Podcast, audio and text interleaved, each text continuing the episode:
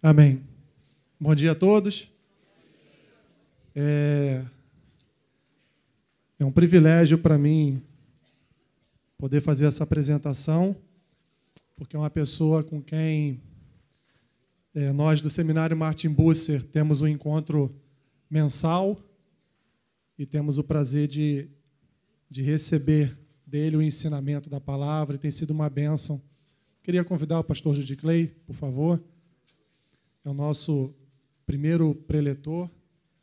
Nunca imaginei que um dia eu fosse estar aqui lhe apresentando. é um prazer imensurável. Pastor Judy Clay é pastor da Igreja Batista Betel, dali de Juscelino, né?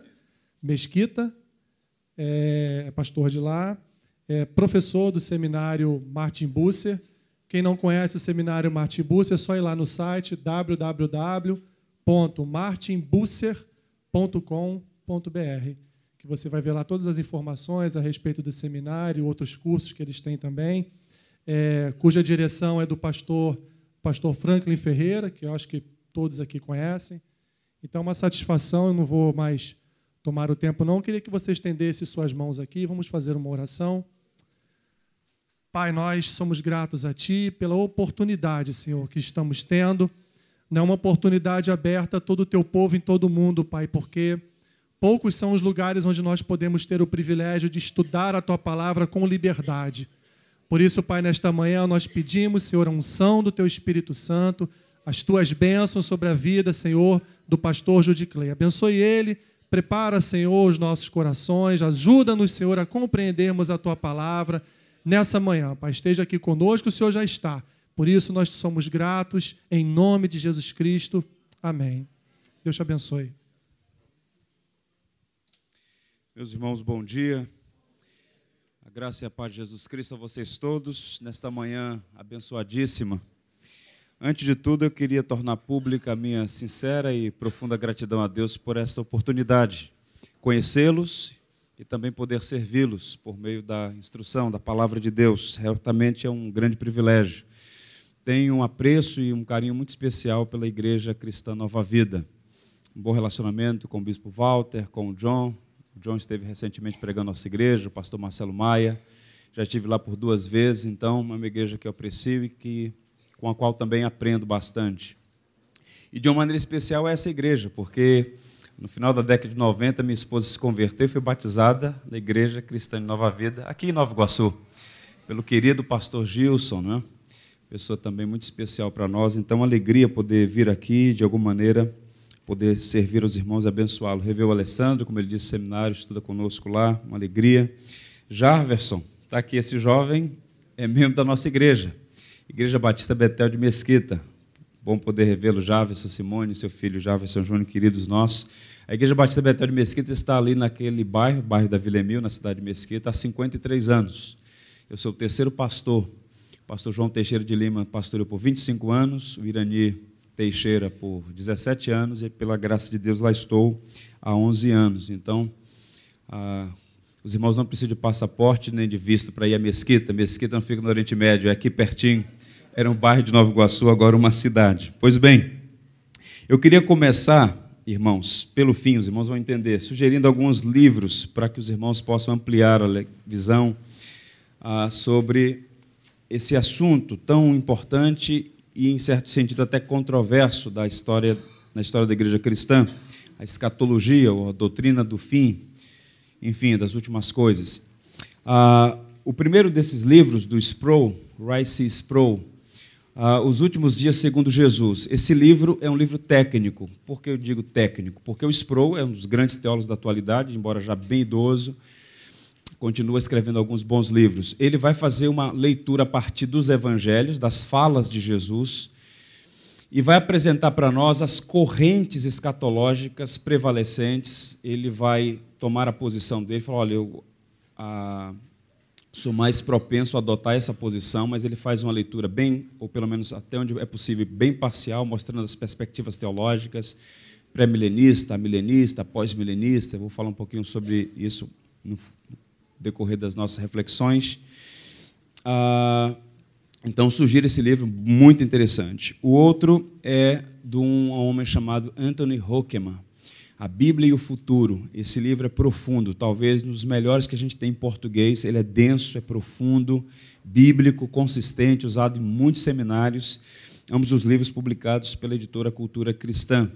Ah, eu acredito que os irmãos têm uma livraria aqui e, se, se os livros não estiverem disponíveis, podem ser comprados via internet, ou a própria livraria pode, para o seminário, ah, dispor esse material para os irmãos. Dois outros, do mesmo autor, William Hendrickson.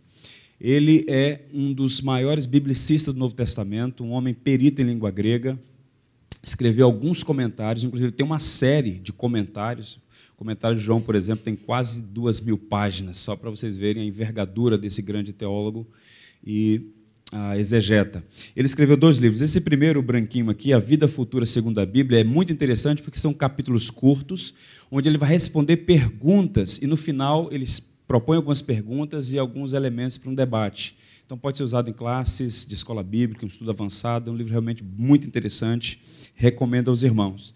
E o outro, mais que vencedores, é um comentário do livro de Apocalipse. Muitas pessoas ah, têm uma visão equivocada do livro de Apocalipse. O livro de Apocalipse, entre outras coisas, foi escrito para mostrar a soberania de Deus. Os reinos do mundo se levantam contra a igreja, mas Deus é soberano e no final o evangelho triunfa. É um livro de doxologia. A quantidade de hinos no livro de Apocalipse é impressionante. Nós cantamos alguns, não é? Santo, Santo, Santo, que era, que é e que há de vir, a quantidade de hinos no livro de Apocalipse, que é um, é um livro que, embora esteja carregado de símbolos, símbolos esses que não eram mistérios para os cristãos para os quais João escreve, Apocalipse é revelação. João não está entregando um mistério, João está entregando uma revelação. Embora algumas profecias ainda não tenham sido cumpridas, boa parte dizia respeito ou diz respeito àquilo que já aconteceu e a mensagem esse triunfo. Ele vai falar sobre isso. A igreja é mais do que vencedora, porque Cristo é o vencedor. Fala da obra de Cristo, do Cordeiro que venceu, dos mártires, pelo testemunho da palavra, enfim. Então, queria indicar esses livros porque, obviamente, em duas palavras, no curto espaço de tempo, a gente não tem como ah, abordar exaustivamente o tema proposto, mas eu quero tão somente pensar algumas coisas com os irmãos à luz da carta de Paulo aos Tessalonicenses. Vale aqui a minha palavra de incentivo aos irmãos, continuem nessa direção. Professor Carlos, professor Robson estão de parabéns e os demais líderes que propuseram esse encontro.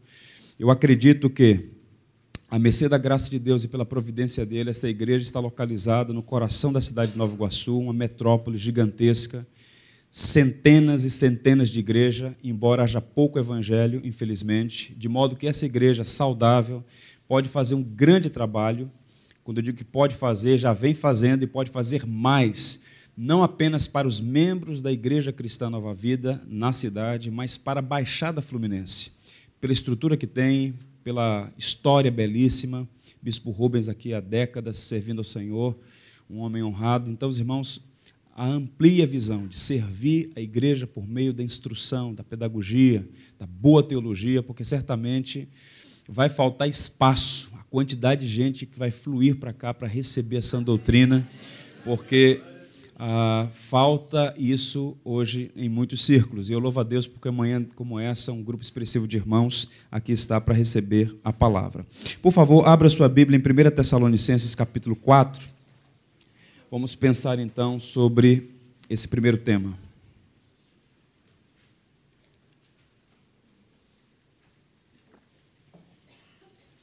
1 Tessalonicenses capítulo 4, os versos 13 a 18. As duas palestras serão na carta de Paulo aos Tessalonicenses, considerada as duas cartas de Paulo à igreja em Tessalônica, as cartas mais densas, mais profundas, que tem mais conteúdo sobre a doutrina do fim.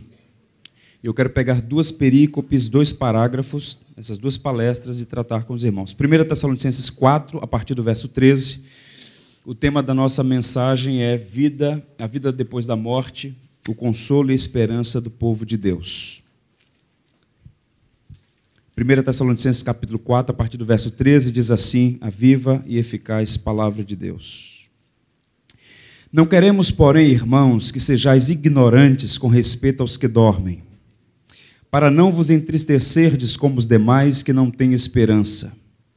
Pois se cremos que Jesus morreu e ressuscitou, assim também Deus, mediante Jesus, trará em sua companhia os que dormem. Ora, ainda vos declaramos por palavra do Senhor isto: nós, os vivos, os que ficarmos até a vinda do Senhor, de modo algum precederemos os que dormem. Portanto, o Senhor mesmo, dada a sua palavra de ordem, ouvida a voz do arcanjo, e ressoada a trombeta de Deus, descerá dos céus, e os mortos em Cristo ressuscitarão primeiro. Depois, nós, os vivos, os que ficarmos, seremos arrebatados juntamente com eles entre as nuvens para o encontro do Senhor nos ares, e assim estaremos para sempre com o Senhor. Consolai-vos, pois, uns aos outros com estas palavras. Meus irmãos, a morte é uma intrusa na história humana. A razão pela qual a morte é sempre antinatural. Às vezes as pessoas usam inadvertidamente a expressão morte natural, mas não existe morte natural. Uma análise profunda vai apontar para isso. Toda morte é antinatural. Nenhum de nós se conforma com a morte porque nós não fomos criados para a morte, mas para a vida. A Bíblia diz com clareza e de modo irrefutável que o pecado entrou por um homem, e por este homem e pelo pecado a morte, a morte passou todos os homens, de modo que todos pecaram. A morte é a consequência imediata da transgressão, da queda. De modo que em toda a Escritura nós vamos encontrar o povo de Deus lamentando a morte povo de Deus chorando, o povo de Deus em luto, quando um ente querido, por exemplo, morre. Há um no Saltério algumas passagens bem interessantes, uma delas no Salmo ah, 89, quando o salmista diz assim: Quem há que viva que não passe pelas garras da morte? Ou seja, a morte é inevitável, é só uma questão de tempo. Todos nós passaremos por essa experiência. E essa morte, ela provoca medo às pessoas. É? O autor de Hebreus diz que a morte é uma tirana. A morte tiraniza as pessoas. E se você fizer uma leitura da história, a gente vai encontrar algumas coisas até inusitadas e engraçadas, em certo sentido. Por exemplo, o famoso rei francês Luís XV, ele proibiu por decreto que qualquer pessoa pronunciasse a palavra morte perto dele. Na cultura chinesa, ninguém fala morte pelo menos em muitos círculos, porque o pronunciar a palavra na leitura chinesa, no paganismo chinês, pode atrair a morte, então ninguém fala morte. E no Brasil, esse país sincretizado, quando se fala de morte, alguns batem até na madeira, né? Pô, vai para lá. Está salvo, mas não quer ver a morte por enquanto, eu quero viver. Então o pessoal bate na. Pois bem, no mundo greco-romano, para o qual Paulo escreve esta carta, a igreja em Tessalônica, que era capital da Macedônia, próxima a Caia, a palavra-chave naquele mundo era desesperança. Desesperança. As pessoas não tinham nenhuma esperança. Alguns filósofos, como por exemplo Sócrates e Platão, até falaram sobre a imortalidade, mas era apenas conjectura filosófica. Não havia nenhuma garantia. Tudo o que eles escreveram era especulação filosófica. E os gregos tinham uma cosmovisão equivocada da história. Eles acreditavam que a história era cíclica, que não havia propósito, que não havia significado, que tudo terminava no sepulcro. Muitos gregos pensavam assim. Mas Paulo, o apóstolo, rompendo com essa cultura, ele vai dizer: não, não, não. A história não é cíclica e a vida não termina ah, na sepultura. A história é linear, ela tem um propósito. Na linguagem teológica, ela é teleológica, ela está caminhando para um fim. E a vida não termina na sepultura. Morte não é fim da existência. Quando você vai a um cemitério, por exemplo, e alguém falece, alguém é sepultado, a pessoa não deixou de existir. Morte, à luz das Escrituras, teologicamente, é a separação temporária do corpo e da alma. O corpo dessa sepultura e aguarda a ressurreição, mas a alma já chega uma destinação, ou para o seio de Abraão, ou para o Hades, na linguagem lá do Novo Testamento, ou seja, não deixou de existir. E aquele corpo que desce à sepultura um dia vai experimentar ressurreição, uns para vergonha eterna e outros para glória eterna.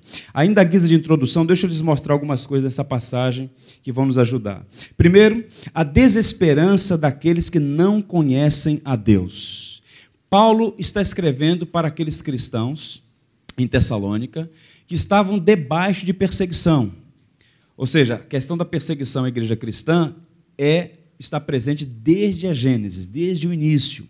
E aqueles cristãos estavam debaixo de perseguição. Tessalônica era uma cidade considerada livre, era uma cidade que era governada por um sistema civil, os chamados politarcas. Era uma cidade que a própria população elegia aos seus governantes, chamados autoridades, magistrados, chamados politarcas, e a presença cristã, a partir do trabalho que Paulo fez contra os missionários, provocou a ira e a inveja dos judeus, que agitaram a cidade, dizendo: olha, homens falsos estão chegando aqui afirmando que existe outro César, que existe outro Kaiser, que existe outro Senhor. E aí Paulo é praticamente expulso da cidade, e no espaço de três semanas antes de ser expulso, ele planta essa igreja em Tessalônica. E a igreja ali começou a ser muito, mas muito perseguida, porque eles temiam as autoridades civis algum tipo de agitação social, e isso provocaria a perda do status de cidade livre. Roma governava, mas dava certa independência à cidade de Tessalônica. E agora muitos cristãos estão morrendo por razões ah, de idade, alguns já eram idosos, mas também porque estavam enfrentando a fornalha da perseguição. E a dúvida que aqueles cristãos têm em Tessalônica é a seguinte: o que acontece quando o nosso irmão morre? Nós estamos aguardando a volta de Cristo. Será que eles vão ficar no prejuízo? Eles morreram. Nós vamos receber algo mais especial. Nós que estamos vivos, eles ficaram no prejuízo porque morreram. Então, Paulo escreve essa carta, as duas cartas à igreja em Tessalônica, com a função pastoral ah, de encorajá-los. Paulo viu neles certamente sinais da graça de Deus. Era uma igreja que tinha fé, amor e esperança, como ele diz no capítulo 1, mas também para corrigir algumas deficiências. E uma das deficiências é justamente essa, a falta de compreensão sobre o que acontece depois da morte. Paulo então escreve esse tratado extraordinário, essas duas passagens que nós vamos ler. Já lemos a primeira, na segunda palestra a segunda, e Paulo vai então trazer algumas coisas. Agora observe como é que ele começa essa passagem. Não sejamos, no entanto, irmãos, nós desejamos, irmãos, que não sejais ignorantes em relação aos que já dormem no Senhor, para que não vos entristeçais como os outros que não têm esperança. Observe como ele começa. Não desejamos, irmãos, ah, que sejam ignorantes acerca dos que dormem. Qual é o ponto aqui? Havia uma profunda ignorância em relação à vida pós-morte. E onde há ignorância, há confusão. E Paulo então escreve para esclarecer, e Paulo é um homem inspirado pelo Espírito, é um apóstolo enviado de Cristo, e ele tem autoridade para estabelecer doutrinas normativas. Ele faz isso então. E aí ele diz o seguinte: eu não quero que vocês se entristeçam como os demais que não têm esperança. Qual é o ponto aqui? Paulo não está dizendo, olha, não se entristeçam face à morte de um ente querido. Isso é falta de fé. Paulo não diz isso. Paulo não é um estoico. Paulo não está propondo suprimir as emoções. Quando você vai a um cemitério, é lugar de choro, é lugar de pranto. No entanto, a tristeza do cristão não deve ser crônica, desesperadora. Paulo está dizendo: olha, o que eu estou escrevendo é para que vocês não sejam ignorantes acerca dos que dormem, daqueles que já morreram, como os demais. Quem são os demais? Os pagãos, aqueles que não têm esperança. Aquela gente vivia tomada por um senso de desespero, por quê? O que acontece depois da morte? E aqui havia, naquele mundo, algumas perspectivas. Os estoicos, por exemplo, suprimiam as emoções, dizendo, não vamos sentir medo, porque nada acontece. Mas a maioria das pessoas ficavam desesperadas, entristecidas, profundamente abatidas face à morte. Um homem chamado William Barclay, um escocês, muito capaz em Novo Testamento, Deus o usou profundamente, ele vai fazer a seguinte leitura sobre o pensamento greco-romano. Olha o que disse um dos grandes da Grécia, um homem chamado Esquilo. Uma vez que o homem morre, não há ressurreição. Teócrito disse: há esperança para aqueles que estão vivos, mas os que morrem estão sem esperança. E Cátulo, quando a nossa breve luz se extingue, há uma noite perpétua que devemos dormir. Então, para os gregos, e observe, Tessalônica, não apenas Tessalônica, mas praticamente toda a igreja cristã, no mundo romano, ela está numa cultura herdeira da mentalidade greco-romana, para a qual não havia esperança após morte. Morreu, acabou. Ou então você se lança num perpétuo escuro, num vazio existencial, e as pessoas ficavam desesperadas. Não havia esperança. Então, os tessalonicenses eram egressos dessa cultura. Deixa eu dizer uma coisa aos irmãos: fora do cristianismo não havia nenhuma sólida razão para ter esperança. Tudo era especulação, ou completo desespero. Para esse mundo desesperado, sem esperança, que Paulo escreve, diz, olha, não sejam ignorantes acerca dos que dormem, para que vocês não sejam tomados de uma tristeza terrível como os demais que não têm esperança. E qual é a esperança da igreja? Paulo vai dizer a Timóteo: Cristo Jesus, nossa esperança. Vamos repetir? Cristo Jesus, nossa esperança. Cristo é o fundamento de toda esperança. Nós cristãos podemos olhar para o futuro sem medo pelo fato de que Deus se fez gente, Ele morreu por nossos pecados, Ele ressurgiu para nossa justificação, Ele foi assunto aos céus e Ele voltará, Ele é nossa esperança. Nossa esperança não se baseia na especulação de um teólogo X ou teólogo Y, do filósofo B ou do filósofo A. A nossa esperança repousa na pessoa de Cristo e na revelação que Ele, o Deus Trino, fez em Sua palavra. Por isso, Paulo está dizendo: olha, não tenham tristeza crônica, desesperadora, como os demais que não têm esperança. A nossa leitura é diferente. E aí ele vai falar sobre essa tristeza, repito, dos que vivem sem esperança. O verso 13 ainda ele fala: para que não vos entristeçais como os demais. Repito, é uma marca distintiva do ímpio, a tristeza. Não há paz para o ímpio, diz o Senhor lá no livro de Isaías. Não há alegria, tudo é falseado, tudo é maquiado. No íntimo, no coração, o que há é desespero. O que há é incerteza, o que há é uma nuvem de desesperança no ar. Isso é muito interessante notar. A tristeza, irmãos, ela é filha da desesperança. E se não há o Evangelho, se não há esta alegria de saber quem é Cristo e o que ele fez em nosso favor, tudo fica completamente nebuloso. Deixa eu lhe dizer uma coisa: os irmãos já passaram certamente por uma experiência similar à que eu vou contar agora. Agora, recentemente, último sábado de setembro, ah, eu estava com a nossa igreja num sítio, passando o dia, mês de setembro, mês de aniversário da nossa igreja. Separamos um sábado para que a igreja possa se reunir para ter um tempo de confraternização junto às famílias e tal. Recebo um telefonema de manhã cedo ah, sobre uma pessoa que faleceu, parente de um membro da nossa igreja. O sepultamento seria às 15 horas. Eu falei, tudo bem, eu vou, estarei lá para dar um apoio à família. Desligo o telefone, 20 minutos depois, um outro telefonema. Faleceu a irmã da nossa igreja. Pastor, o sepultamento vai ser ah, no final do dia às 17 horas. Então, terminou o passeio, pelo menos antes de terminar o passeio, fui para casa, me organizei, fui para um sepultamento às 15 horas e de lá fui para um outro sepultamento às 17. Qual é o ponto aqui? Quando eu cheguei no primeiro sepultamento, no cemitério, estacionei o carro à porta do cemitério. Antes de entrar no cemitério, já era possível ouvir os gritos da mãe, desesperada pela morte do filho. Os gritos de desespero. Um ambiente completamente pesado, tristeza, desespero, angústia, o olhar longe das pessoas. Por quê? Só o Evangelho, irmãos, pode dar esperança abri a Escritura e preguei sobre Cristo, nossa esperança. Esquece a pessoa que faleceu, ela dará conta de si a Deus. E agora nós, os vivos, qual a esperança que temos? Comecei a pregar o Evangelho. Saí dali, fui para outro cemitério. Estacionei, a caminho da capela, já ouvia os cânticos da igreja.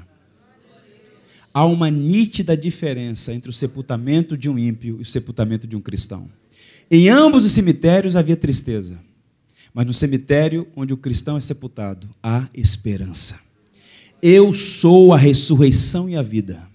Quem crê em mim, ainda que morra, viverá. Isso é esperança.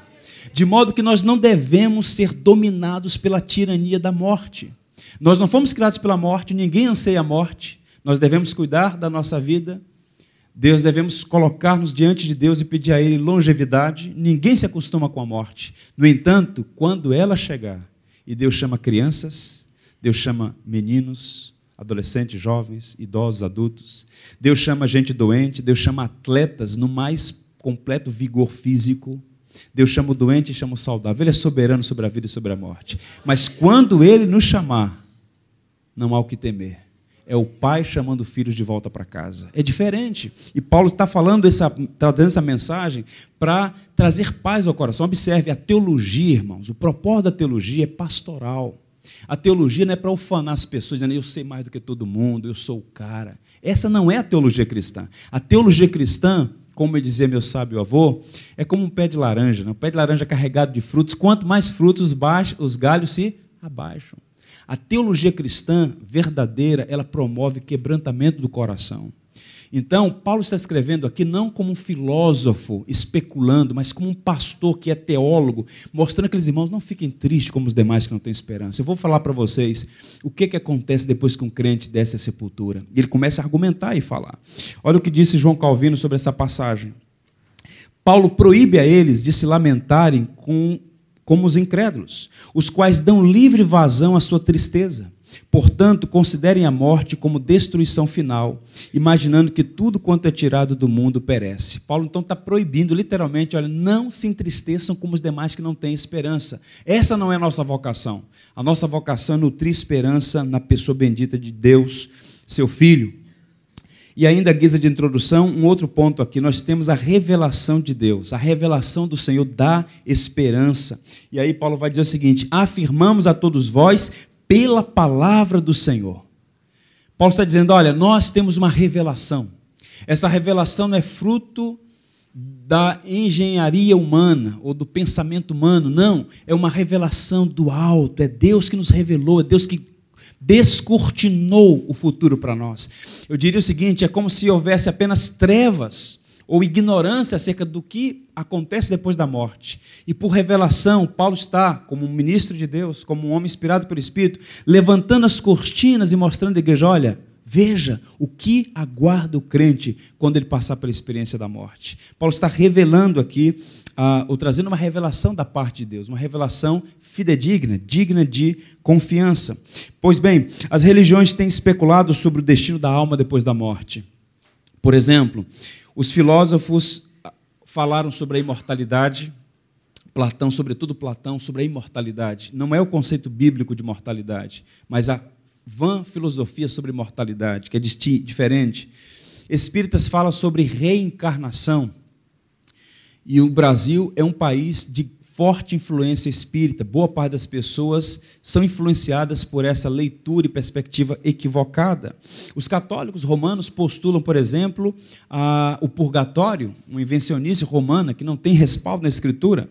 Então, nós não cremos nessas coisas, nós cremos na palavra de Deus. E a palavra de Deus fala sobre a volta de Cristo, fala de um futuro garantido pela obra que ele realizou na cruz do Calvário, pelo fato de que ele está vivo e vai voltar para completar esta consumar o reino que ele mesmo inaugurou no Calvário. Deixa eu lhes mostrar um texto de Paulo a Timóteo, antes da gente trabalhar algumas verdades aqui. Olha que passagem extraordinária. Segundo o poder de Deus, que nos salvou e nos chamou com santa vocação, não segundo as nossas obras, mas conforme a sua própria determinação e graça, que nos foi dada em Cristo Jesus, antes dos tempos eternos. E diz mais: e manifestada agora, pelo aparecimento de nosso Salvador Cristo Jesus, o qual des, não só destruiu a morte, como trouxe luz à vida e à imortalidade mediante o Evangelho. Paulo está encorajando Timóteo aqui, na sua última carta, uma carta de despedida, dizendo: Olha, nós fomos salvos não por obras, mas pela graça.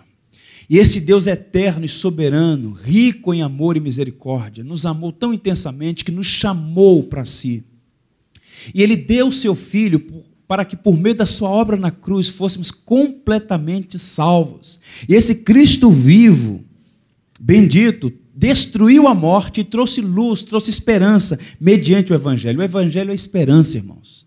O evangelho é boa notícia de que a vida não termina no cemitério. Nós teremos vida plena e abundante por toda a eternidade, que já começou. A vida eterna é esta, que te conheçam a ti como Deus único e verdadeiro e a teu filho a quem tu enviaste, mas na eternidade de modo pleno e perfeito. Feitas essas considerações, à luz dessa passagem, eu quero pensar com os irmãos sobre algumas verdades. Na linguagem do autor de Hebreus, são âncoras da esperança. Como nós podemos ter esperança? Por quê? Baseado em quê? Então, nós vamos ver na luz dessa passagem algumas verdades. E a primeira delas, irmão, certamente esta gloriosa verdade. A segunda vinda de Cristo, a volta do Senhor, o segundo advento. Observe então o verso 14, a expressão retorno do Senhor. Portanto, olha como Paulo começa, com uma condicional. Ele está escrevendo para a igreja. Se cremos que Jesus morreu e ressuscitou, a base é esta, a obra de Cristo. A esperança baseia-se na obra de Cristo, morte e ressurreição. Da mesma maneira, devemos crer, que Deus, por intermédio de Jesus, trará juntamente com ele os que nele faleceram. Afirmamos a todos vós, pela palavra do Senhor, que nós, os que estivermos vivos, quando se der o retorno do Senhor, certamente não precederemos os que dormem. Paulo vai enfatizar a segunda vinda de Cristo, o retorno do Senhor, o advento, ou o segundo advento do Senhor. E é interessante, porque a palavra que ele usa aqui para retorno é a expressão mais usada no Novo Testamento para a volta de Cristo, a palavra parousia. Tem outras que eu vou comentar, mas essa é a palavra mais usada. E os biblicistas do Novo Testamento, os exegetas, sugerem que essa é uma expressão técnica usada para descrever o retorno de um rei, a volta do imperador, a presença de alguém grande. Então, Paulo usa essa palavra técnica do mundo grego romano para dizer: olha, nós aguardamos o retorno, a parousia, o rei está voltando. Nós podemos nutrir essa esperança no coração, a visita de alguém muito especial. E neste versículo que Paulo fala da parousia, da volta, do advento de Cristo, ele vai nos ajudar a entender algumas coisas sobre essa vida pós-morte e deixa eu lhe mostrar algumas verdades que talvez você já saiba, mas certamente precisamos estar sempre relembrando para nutrir a nossa esperança em Jesus Cristo. Primeiro, não é a alma que dorme na hora da morte, mas o corpo. Olha o que Paulo diz: sendo assim, caminhamos em confiança e preferimos estar ausentes desse corpo para estarmos completamente presentes com o Senhor. Por que é importante dizer isso? Naqueles dias, e depois por várias, em vários momentos, ah, circulou a ideia do aniquilamento da alma, do sono da alma, e algumas pessoas ainda hoje nas igrejas pensam assim: a alma volta para Deus e o corpo é o pó, volta para a terra, acabou. Ou então a alma está dormindo, numa espécie de sono, aguardando então a volta de Cristo. Pois bem, não é a alma que está dormindo, é o corpo que aguarda a ressurreição. Olha a linguagem de Paulo aos Coríntios. Sendo assim, caminhamos com confiança e preferimos estar ausente desse corpo para estarmos completamente presentes com o Senhor. Toda a linguagem é morrer é partir, estar com Cristo, não é estar dormindo, é estar com Cristo. Quem dorme não é a alma, é o corpo. Essa ideia do sono da alma Desde o início, um grupo, uma seita, na verdade, na Arábia Antiga, sugeriu isso. Depois, no século XVI, um grupo, ou pelo menos alguns, para ser justo, né? alguns anabatistas propuseram essa ideia do sono da alma. João Calvino escreveu um tratado contra essa doutrina do sono da alma. E ainda hoje, algumas seitas, por exemplo, os testemunhos de Jeová, postulam o sono da alma. Isso é um grande erro. A alma não está dormindo, ela está com o Senhor a alma do crente. Observe dois exemplos, um positivo e um ah, terrível. Ah, o homem rico, da parábola do homem rico e Lázaro, diz que ele vivia como se Deus não existisse, vivia desfrutando dos bens desta vida, ignorando a soberania e o senhorio do Senhor, vivia numa vida nababesca, uma vida de rei. Pois bem, quando ele morreu, para onde ele foi? Ficou dormindo a alma? Não ele já foi para o Hades, ele já foi para um lugar de terrível, que não é ainda o lugar definitivo, porque todos vão comparecer diante do justo juiz para o devido julgamento e a sentença final, mas a alma do ímpio já começa a sofrer a justa e merecida condenação por ter ignorado o Criador, que não é um tirano, que não é um déspota, mas um benfeitor, e o que torna o nosso pecado ainda mais vil. Pois bem, um exemplo agora positivo: o homem ao lado da cruz, o ladrão arrependido Ambos, os dois ladrões, estavam ah, fazendo acusações ou lançando impropérios contra Cristo, mas em algum momento um deles muda de atitude e suplica a Jesus por misericórdia. Senhor, lembra-te de mim quando entrares no teu reino. Qual foi a palavra de Jesus? Hoje mesmo estarás no paraíso comigo. O corpo daquele homem, como um criminoso romano, ele, o corpo desceu à sepultura. O corpo daquele homem crucificado ao lado de Jesus há mais de dois mil anos, está aguardando a ressurreição. Mas a alma já está no paraíso com o Senhor.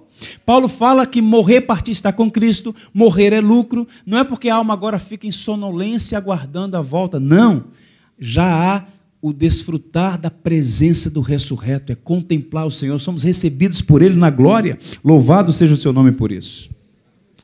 William Hendricks, em um desses livros que eu sugeri aos irmãos, diz assim: A generosidade e o amor de Deus seguem o crente até a glória. Então, quando Cristo retornar, a sua alma será reunida ao corpo, este já glorificado. Vou falar sobre isso mais para frente. Uma outra verdade que a gente aprende aqui é esta: os mortos em Cristo ah, estão na glória com Cristo. Filipenses 1:23, a linguagem de Paulo é essa aqui, ó. Sinto-me conclamado por dois lados. Desejo partir e estar com Cristo. O que é o que, irmãos? Infinitamente melhor. Algumas versões dizem assim: incomparavelmente melhor. Portanto, a linguagem bíblica, repito, para enfatizar, é uma linguagem que aponta para o fato de que morrer e estar com o Senhor é glorioso. Algumas pessoas se chocam, por exemplo, quando leem passagens do Antigo Testamento. Ah, uma delas, preciosa é aos olhos do Senhor a morte dos seus santos. Como que é isso? Como é que pode ser preciosa a morte dos santos? Preciosa porque o Senhor nos vê não como números, mas como pessoas a quem Ele ama desde a eternidade, nos chama para si. O professor e pastor Mauro Israel, da Primeira Igreja Batista, em São Gonçalo, ele foi acometido de um câncer, lutou contra esse câncer, a igreja inteira orando, era um muito querido, ah, em várias denominações, pregava bastante, um jovem pastor, muito capaz, a quem Deus usou muito. E a igreja estava orando por ele, ele disse uma palavra memorável. Ele falou: Meus irmãos, se Deus me curar, vocês verão a glória. Se Deus não me curar, eu verei a glória. Porque a vida do crente não termina na sepultura. Nós temos a esperança da vida eterna, é superior, é maior. Paulo está escrevendo com um tom pastoral. Outra verdade: os mortos em Cristo virão com Cristo em glória. Olha só o texto, e aqui muita gente se esquece dessa verdade. Prestem atenção nisso. Palavra de Deus, ouçam o que o apóstolo Paulo escreve. Portanto, se cremos que Jesus morreu e ressuscitou, da mesma maneira devemos crer que Deus, por intermédio de Jesus, fará o que, irmãos? Trará juntamente com ele os que nele faleceram.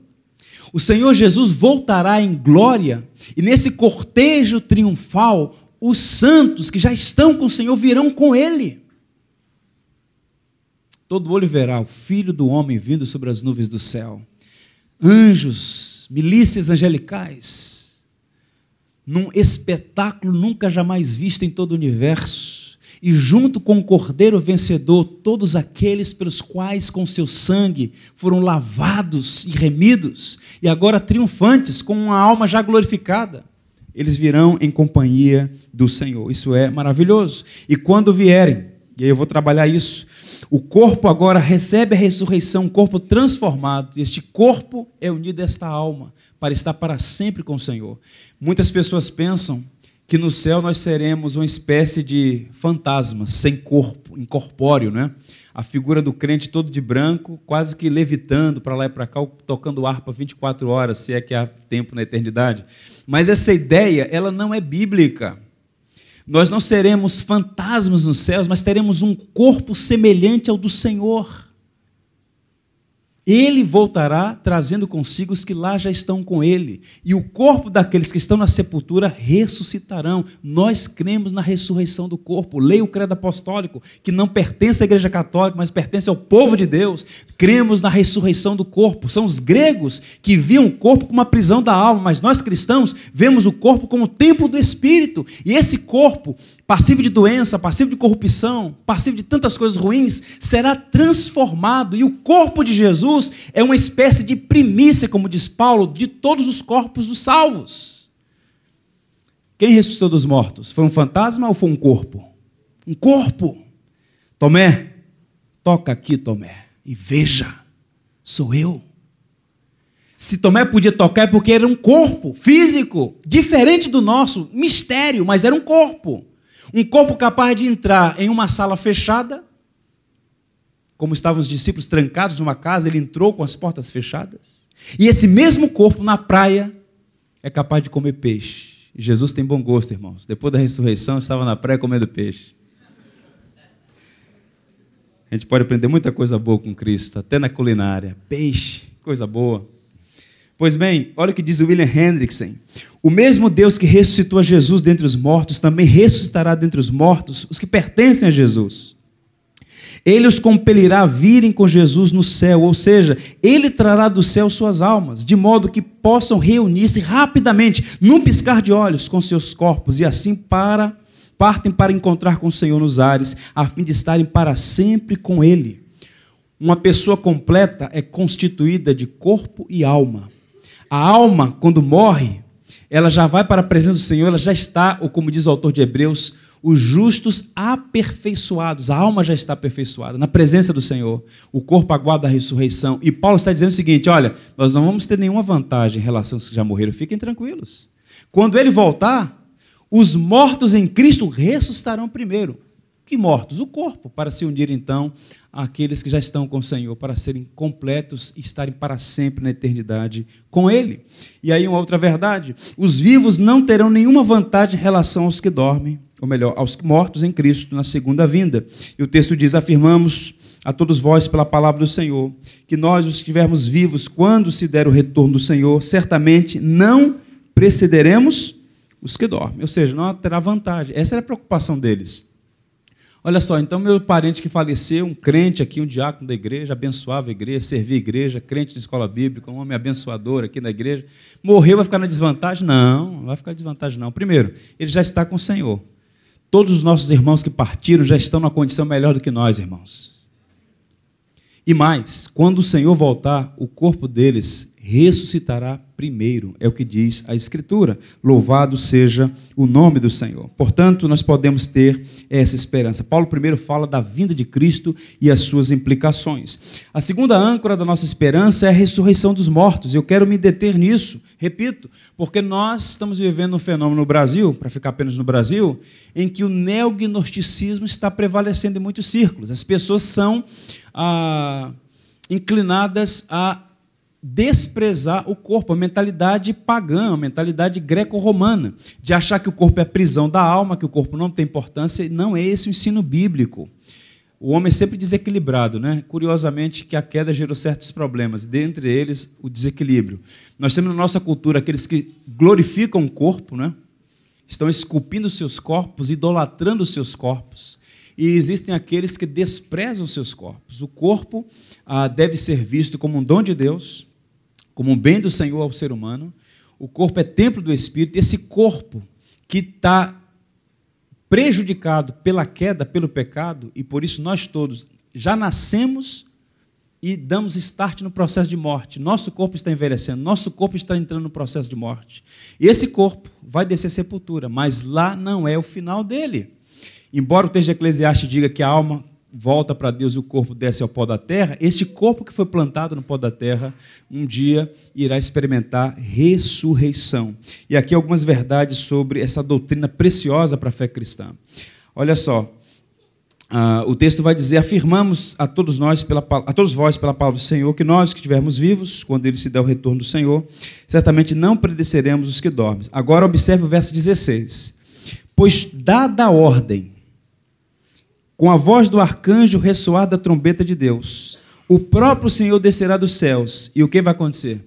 E os mortos em Cristo ressuscitarão primeiro. Paulo faz questão de falar primeiro para dizer o seguinte: olha, não há motivo para essa preocupação.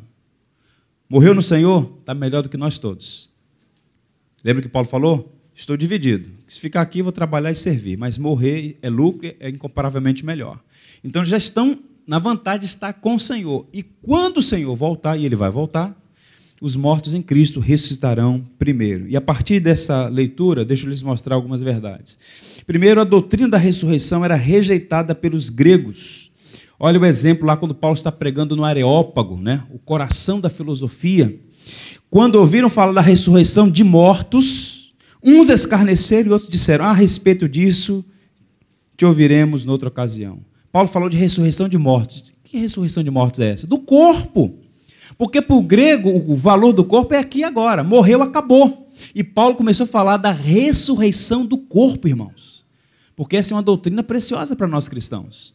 O corpo vai experimentar ressurreição. Outra verdade. A ressurreição de Cristo é a garantia da nossa ressurreição. Pois se cremos que Jesus morreu e ressuscitou, olha a base da nossa confiança. Se você crê, ele morreu, ok. Ele ressuscitou, então segue o raciocínio. Assim também Deus, mediante Jesus, trará em sua companhia os que dormem. É o que Paulo está argumentando aqui. A base da nossa confiança na ressurreição do corpo é a obra que Deus fez no próprio Jesus. Lembra quando Davi disse, profetizando sobre Cristo, né, no chamado salmo messiânico, que Deus não permitiria que o santo dele passasse por corrupção. O corpo de Cristo não sofreu corrupção. Ao terceiro dia, ressurgiu dos mortos. Quando Paulo escreve, por exemplo, a carta aos Efésios, ele diz que o mesmo poder que ressuscitou Jesus dos mortos é o poder que traz o homem das trevas para a luz. O mesmo poder, que é o Espírito de Deus, trabalhou na vida de Jesus, tirando das, da morte para a vida, é o mesmo poder que um dia regenerou seu coração. E esse mesmo poder que vai atuar sobre os sepulcros, e todos irão ressurgir dos mortos, uns para a vergonha eterna e outros para alegria e bem-aventurança eternas. O Jonathan Edwards, ele diz assim, um dos grandes teólogos, considerado o maior teólogo das Américas, não podemos crer na ressurreição de Cristo sem crer na ressurreição dos salvos, visto que a ressurreição de Cristo é o penhor e a garantia da nossa ressurreição. Com base em que você pode acreditar na ressurreição dos salvos? A ressurreição de Cristo. Ou seja, nós cremos, é um ato de fé, de confiar na palavra de Deus. E a palavra de Deus afirma que ele morreu e ressurgiu. E pelo fato de que ele morreu e ressurgiu, eu também creio que todos os salvos ressuscitarão no último dia, como diz a Escritura. Receberemos um corpo diferente, um corpo semelhante ao do Senhor. Paulo escrevendo aos Coríntios, na versão King James, diz assim: ah, Assim será a ressurreição dos mortos. O corpo que é semeado é perecível e ressuscita imperecível. É semeado em desonra, mas ressuscita em glória. É semeado em fraqueza, mas ressuscita em poder. É semeado um corpo natural, contudo ressuscita um corpo espiritual. Ora, se é um corpo natural, também é um corpo espiritual. Paulo está argumentando aqui em favor da ressurreição do corpo. É um mistério. Que corpo é esse? Como vai ser esse corpo? Não sabemos os pormenores e nós temos que ter a humildade de ficar em silêncio quando a Bíblia fica em silêncio. As heresias geralmente nascem da tentativa de responder aquilo que Deus não responde. Mas o que nós sabemos é suficiente: o corpo vai experimentar ressurreição. E a prova disso é a morte de Cristo, a ressurreição do Senhor. Olha o que diz o Warren Wisber, em uma passagem interessantíssima sobre essa, esse mistério. Paulo compara a ressurreição do corpo humano à planta que nasce de uma semente. A flor não é idêntica à semente plantada, e, no entanto, há uma relação de continuidade entre elas. O corpo é a semente plantada no solo, e o corpo da ressurreição é a flor que nasce dessa semente. Que coisa linda! Warren Wilson foi um pregador que, por mais de 50 anos, ficou na mesma igreja, pregou toda a Bíblia, uma mensagem realmente, um pregador realmente muito precioso instrutivo. Ah, caminhando a essa passagem que eu li. Outro elemento aqui, a ressurreição dos mortos se dará na segunda vinda de Cristo. Já falei sobre isso, não vou me deter mais. O texto vai dizer claramente que é no ressoar da trombeta, no retorno de Cristo, é que vai acontecer ou essa experiência ah, do retorno triunfal do Senhor. Essa expressão ressoar da trombeta ah, aponta para cultura da época, e Paulo vai lançar mão dessa expressão para mostrar que é uma palavra de ordem dada por alguém que tem autoridade, ressoada a trombeta, segundo a ordem dele, do soberano. E aí o texto vai dizer que os mortos em Cristo ressuscitarão primeiro. João chega a falar que ah, Jesus afirma com segurança que haverá ressurreição para o crente e para o ímpio. Olha só a passagem bíblica. Não vos maravilheis disto porque vem a hora em que todos os que se acham nos túmulos ouvirão a sua voz e sairão. Os que tiverem feito bem, para a ressurreição da vida, e os que tiverem praticado mal, para a ressurreição do juízo. Aqui esse texto não está advogando salvação pelas obras. O que você está dizendo é o seguinte: a marca de um salvo é a vida de boas obras. Somos salvos pela graça para as boas obras. Então, aqueles que viveram para a glória de Deus, lembra de Jesus, Sermão da Montanha? Que assim vejam as vossas boas obras e glorifiquem vosso Pai que está nos céus. Então, nós, salvos por essa graça e por ela transformados, que vivemos uma vida diferente para a glória dele, nós experimentaremos essa ressurreição, diz aí a Escritura, a ressurreição da vida, essa linguagem para a vida não é para condenação, mas é para vida. Louvado seja o nome do Senhor. Outra passagem, olha o que Paulo vai dizer: Pois a nossa pátria está nos céus, de onde também aguardamos o Salvador, Jesus Cristo, o qual fará o que, irmãos? Transformará o nosso corpo de humilhação para ser igual ao corpo de sua glória. Por que, que Paulo chama de corpo de humilhação? É porque ele desprezava o corpo humano? Não. Paulo está usando aqui uma linguagem descritiva. Paulo tinha problema de saúde, para escândalo de alguns. Timóteo tinha problema de saúde. Epáfras ou Epafrodito tinha problema de saúde. O nosso corpo está passivo de doença. É um corpo que sofre essas humilhações. Nós estamos limitados, porque a queda ela afetou o homem todo e todo homem, de modo que esse corpo pode se chamar de corpo de humilhação. Mas agora, a promessa é: nós receberemos um corpo, não de humilhação, mas um corpo para ser igual ao corpo de sua glória. Um corpo, segundo Paulo aos Coríntios, no capítulo 15, imortal e incorruptível, não passível de corrupção. Louvado seja o nome do Senhor por isso. Terceiro ponto, avançando e desfrutando da paciência dos irmãos, o arrebatamento da igreja. E aqui há um mistério sobre isso, né? Paulo vai falar sobre o arrebatamento. Paulo vai dizer, ele já falou sobre o que vai acontecer com os que morreram, e ele diz assim: e nós, e alguns conjecturam que Paulo tinha esperança de que estar vivo no retorno de Cristo, e nós, estivermos vivos, seremos arrebatados para estar com o Senhor ah, para sempre. Enfim, o texto é esse aqui. O verso 17, seguindo aí a sequência, pode deixar sua Bíblia aberta. Logo em seguida, nós, os que estivermos vivos sobre a terra, seremos arrebatados com eles nas nuvens para o encontro com ele nos ares, e assim estaremos com Cristo para sempre. Pois bem, essa expressão arrebatamento ela é complexa, então preciso fazer aqui alguns, algumas observações para evitar qualquer ah, confusão. Ah, existe nas correntes escatológicas uma corrente chamada de dispensacionalismo, que é recente, nascida no século XIX, que teve como principal ah, homem que popularizou essa corrente o Scofield, da Bíblia Anotada. E essa corrente anotada, ou perdão, o dispensacionalismo, sugere esse arrebatamento da igreja, ou a volta de Cristo, uma volta visível e uma volta secreta. O arrebatamento seria misterioso, só os crentes de repente desaparecem, e aí um intervalo e uma segunda oportunidade para outras pessoas, e então só depois o Senhor volta visivelmente para toda a humanidade. Isso ficou muito claro, por exemplo, naqueles filmes, livros depois filmes, né, deixados para trás é a corrente dispensacionalista muito popular hoje. A expressão aqui, em Paulo, e na tradição cristã, não é no sentido em que propõe os irmãos dispensacionalistas. E nas igrejas, todas as igrejas, em todas as denominações, tem irmãos que têm essa leitura chamada dispensacionalista. Não vou entrar nesse debate. O ponto qual é? Quando Paulo usa essa expressão aqui, nós seremos arrebatados, ah, essa expressão provavelmente ela foi usada tendo como pano de fundo as cerimônias de vitória do Império Romano. Como é que acontecia essas cerimônias de vitória? Quando os legionários, os irmãos sabem que as legiões foram a maior força bélica do mundo antigo, os romanos conquistaram o mundo pela força poderosa das suas legiões, soldados bravos, guerreiros, altamente estrategistas em tomar ah, e vencer inimigos. Pois bem, quando eles voltavam, esses legionários, de um campo de batalha, da tomada de uma, de uma nação, de um povo, enfim, ah, eles acampavam temporariamente à porta da cidade e aguardavam os preparativos.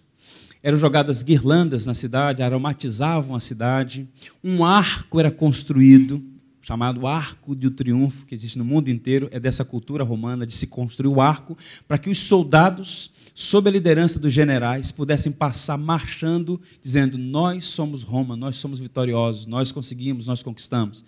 E ao marchar pela cidade triunfante, a população era chamada para participar desse processo, do cortejo, o Senado e o povo representado ali, então era um cortejo triunfal.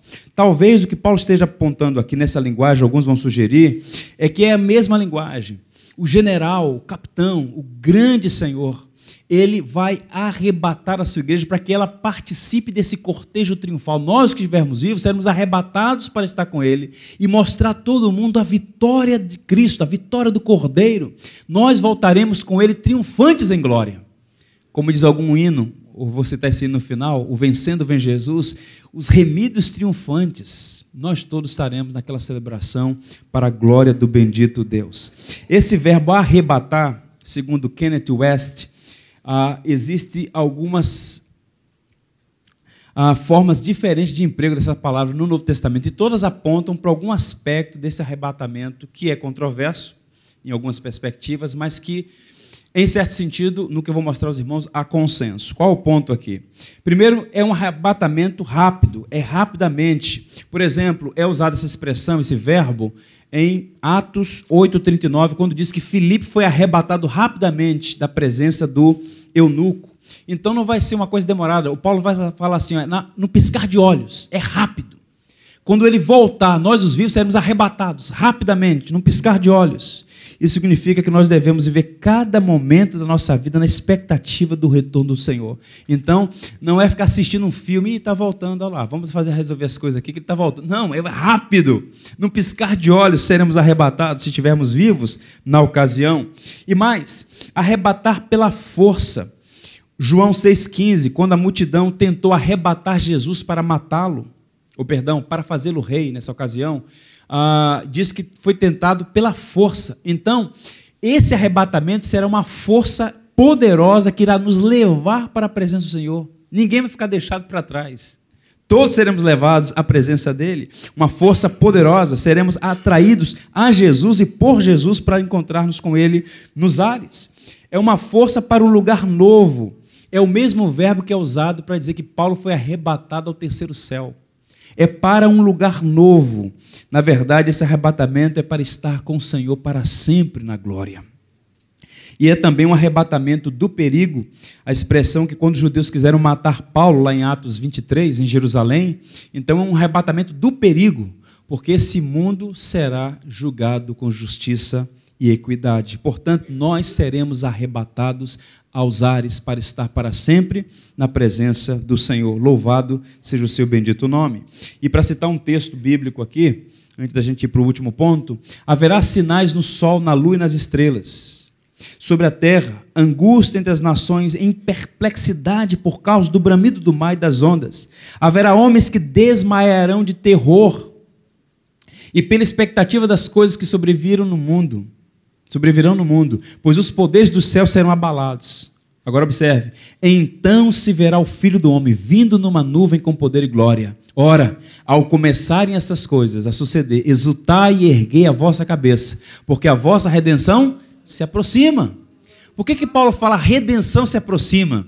Porque o verbo salvar para o cristão é conjugado em três tempos. Nós fomos salvos, nós estamos sendo salvos e nós seremos salvos. Nós já fomos salvos da penalidade do pecado, você já foi justificado, seu nome está no livro da vida, Cristo já pagou pelos seus pecados, você está salvo.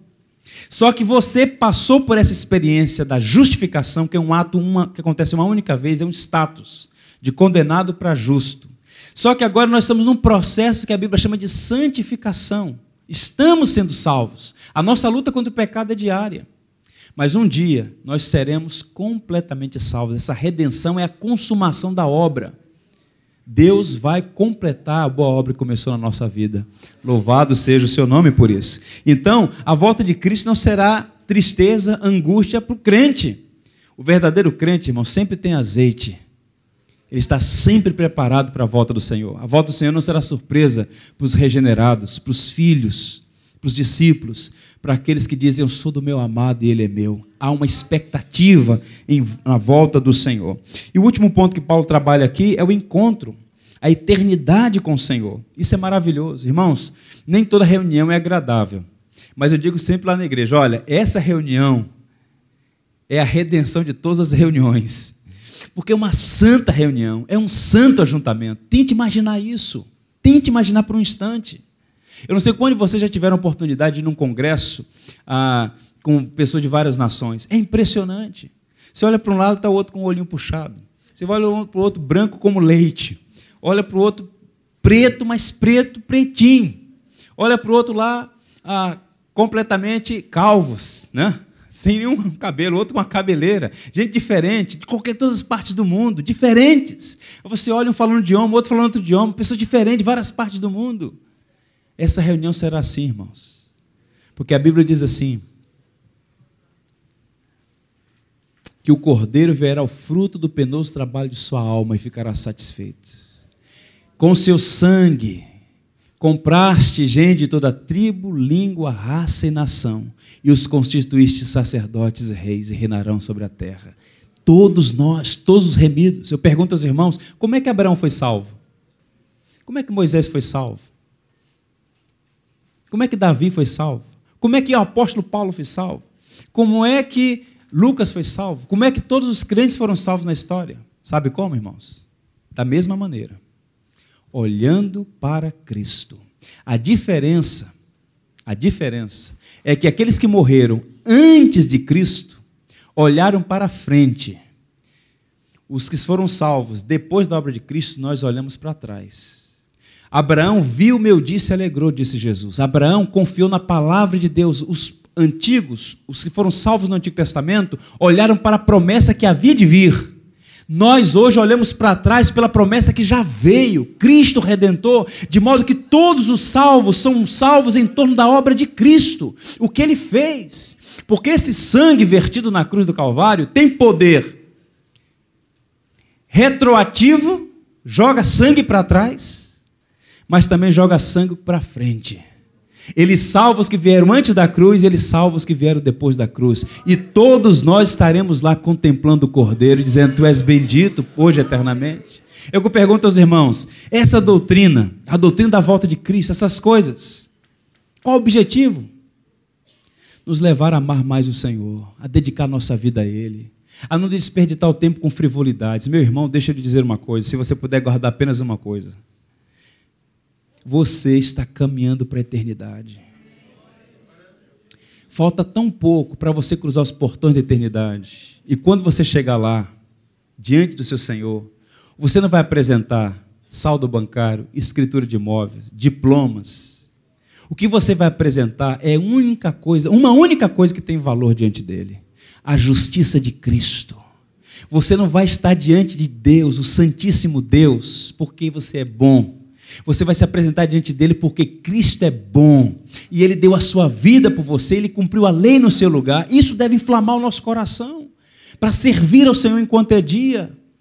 Ser bênção nessa geração, ser bênção para a nossa sociedade, ser bênção para essa nação brasileira adoecida pelo pecado. O problema principal do Brasil não é político, não é social, não é econômico. O problema do Brasil é que é uma nação de joelhos sobre os seus próprios pecados, arruinada pelo pecado. E a igreja tem a mensagem transformadora. O evangelho é o poder de Deus. E nós precisamos pegar essas verdades, as doutrinas, e tirá-las da mente apenas, que elas desçam ao coração e que elas produzam vida em nós. Na nossa casa, no nosso trabalho, onde quer que estejamos. Paulo então fala dessa santíssima, bendita reunião. E aqui observe, logo em seguida nós, os que estivermos vivos sobre a terra, seremos arrebatados com eles nas nuvens para o encontro com eles nos ares, e assim estaremos para sempre com o Senhor. Como é que vai ser esse encontro? Vou apenas passar.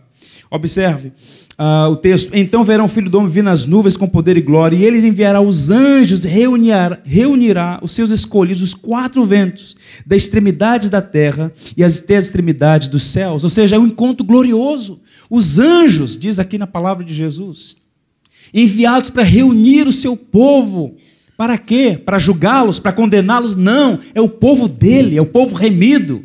É para estar para sempre com ele. Lutero dizia que toda a fé cristã pode ser resumida em dois pronomes. Nós respondemos a Deus. Deus diz assim: meu povo. E nós respondemos: nosso Deus há uma relação entre nós e o nosso Deus. Ele é nosso Deus e nós somos o seu povo. Louvado seja o nome dele por isso. Ao homem está ordenado morrer quantas vezes? Uma só. Por isso é o fim das oportunidades.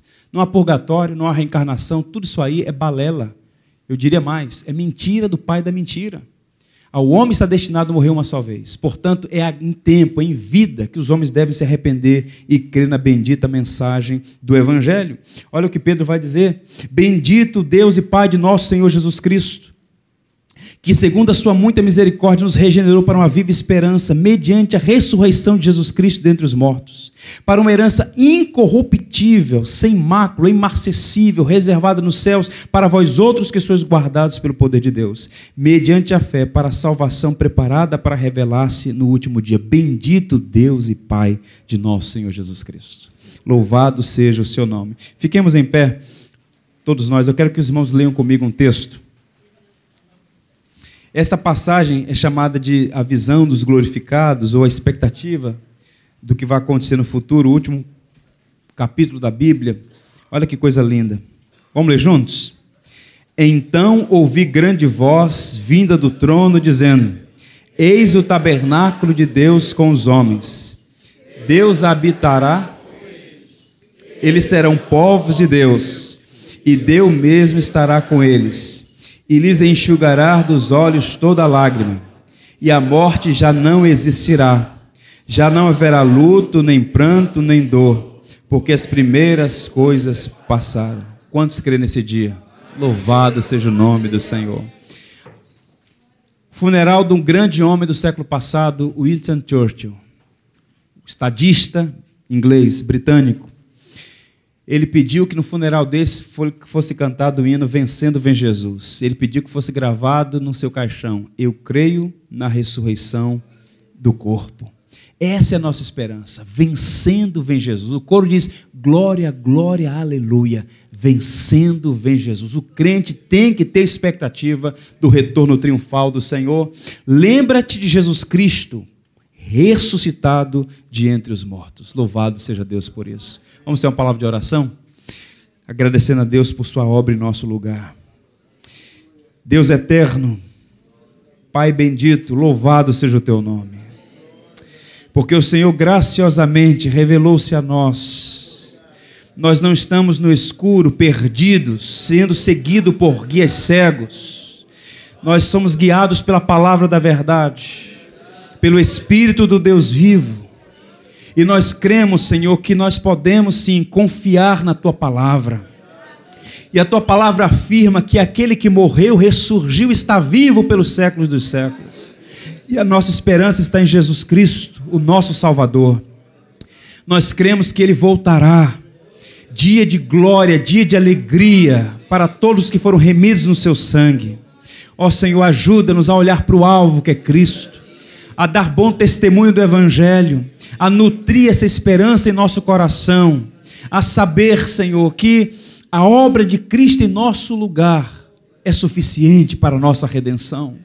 Podemos crer no amanhã, porque Ele vive, glórias sejam dadas ao Teu nome. Como disse alguém, Senhor, estampa a eternidade nos nossos olhos, que os negócios desta vida, não venham nos embaraçar, mas que possamos continuar olhando para o alvo que é Jesus, vivendo cada dia como se fosse o último e aguardando de modo sábio e prudente o retorno do nosso Senhor. Nós te louvamos por este santo encontro, Senhor, que essas verdades possam penetrar o nosso coração e produzir mudanças que glorifiquem o teu nome. Em Jesus. Amém e amém. Queridos, 15 minutos para você tomar o seu cafezinho, ir no banheiro e a gente retorna para a segunda parte, tá bom?